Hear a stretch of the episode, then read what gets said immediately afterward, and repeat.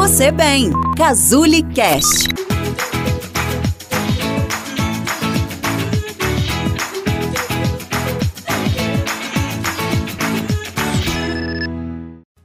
Raiva, medo, tristeza, alegria são emoções que acompanham a gente diariamente. Mas afinal, para que servem as emoções e por que nós sentimos? Meu nome é Gabriela, eu sou psicóloga clínica aqui da Casuli e no vídeo de hoje nós vamos falar sobre as nossas emoções.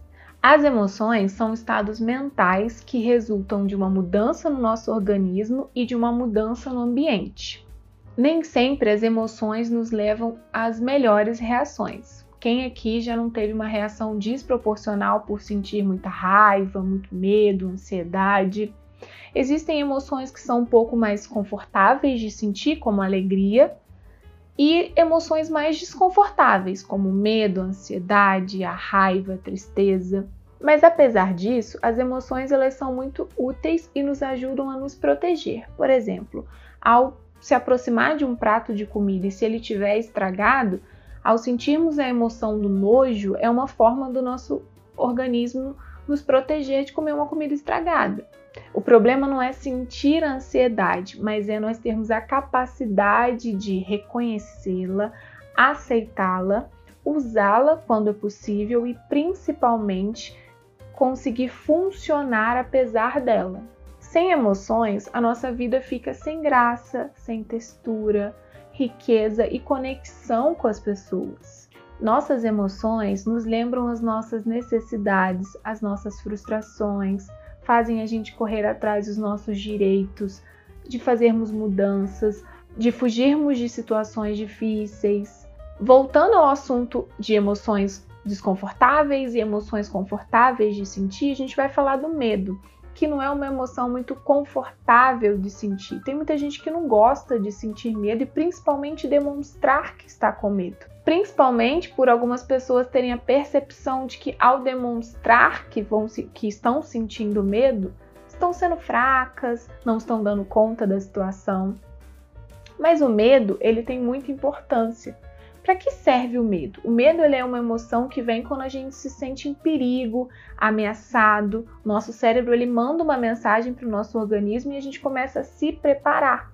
Sabe aquela questão de luta ou fuga?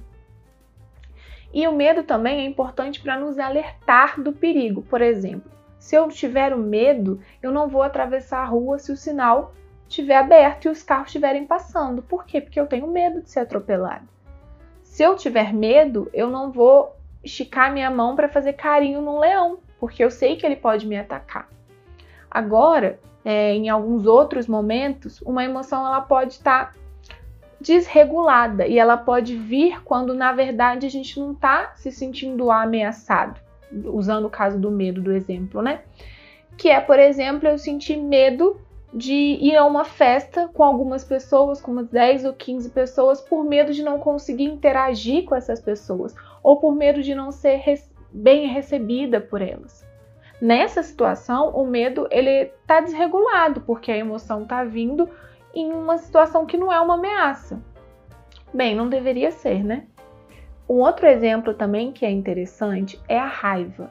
Muitas pessoas, ao sentirem a raiva, que é uma emoção um pouco desconfortável de se sentir também, podem ter reações desproporcionais daquela situação. Você conhece alguém que tem muitos acessos de raiva, que às vezes pode até chegar a agredir alguém ou até quebrar alguma coisa de tanta raiva que ele está sentindo. Também é um outro exemplo de emoções desproporcionais. Existe uma diferença entre sentimento e emoção. Emoção é algo inato. Por exemplo, se a gente pensar num cachorro, a gente sabe quando um cachorro está sentindo medo ou quando ele está com raiva, mesmo que ele não saiba nomear isso porque é inato. Agora, já o sentimento, ele tem uma carga de rótulo, de singularidade. Talvez para mim, é, sentir compaixão, esperança, ou talvez saudade em algumas situações pode ser diferente para você. Depende muito da forma como você é, visualiza essa emoção, os significados que ela tem para você. Então, sentimento, a gente está falando muito mais de uma coisa singular. E emoção a gente não controla, é algo mais rápido, de momento, inato mesmo. Apesar de às vezes as emoções serem muito desconfortáveis e parecerem algo muito ruim de sentir, elas são essenciais na nossa vida, como eu já falei anteriormente. Existe uma diferença muito importante entre emoção e pensamento. Pensamento são avaliações, é, frases, interpretações que a gente faz na nossa mente das situações. Emoção é muito algo mais do organismo, de sentir. Em alguns momentos da nossa vida, temos sentimentos que às vezes não são bem aceitos, até por nós mesmos. Às vezes a gente acaba se julgando ou nos sentimos culpado por estar nos sentindo dessa forma. Por exemplo, ciúme. O ciúme ele é uma emoção que muitas das vezes é julgada pelo que a gente, pelo outro que sente, como se a gente não pudesse sentir ciúme. Mas a gente precisa lembrar que emoções a gente não controla. Então, sentir ciúme do namorado, da mãe, do amigo é algo que a gente não controla. O que a gente controla é o que a gente vai fazer com essa emoção. E aí, às vezes, a gente engole essa emoção, soca ela dentro da gente e não fala sobre ela por medo de ser julgado e porque às vezes a gente acha que é um sentimento bobo. Mas é preciso lembrar que a gente não controla o que a gente sente, somente o que a gente vai fazer com essa emoção. E reconhecê-la, aceitá-la, usá-la quando possível e continuar funcionando apesar dela uma, é uma grande estratégia nesse sentido.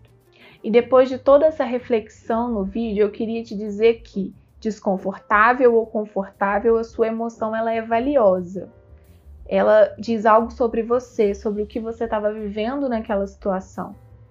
Engolir ela ou não prestar atenção nela ou se julgar por estar sentindo dessa forma não vai fazer com que ela passe.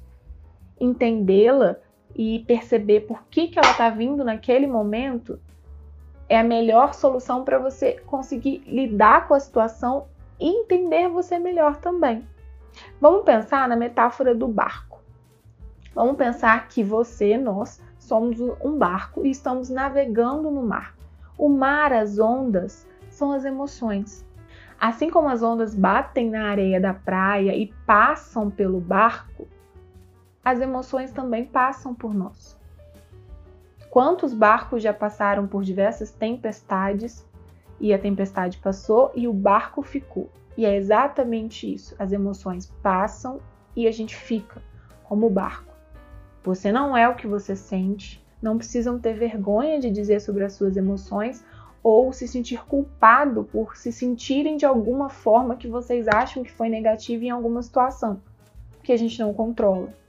Lembram-se das ondas, assim como as ondas batem na areia da praia e voltam, as emoções vêm e vão também. Se você conhece alguém que vai gostar desse vídeo, que vai se identificar, é só mandar para ele aqui embaixo compartilhando. Até a próxima, pessoal. Tchau, tchau.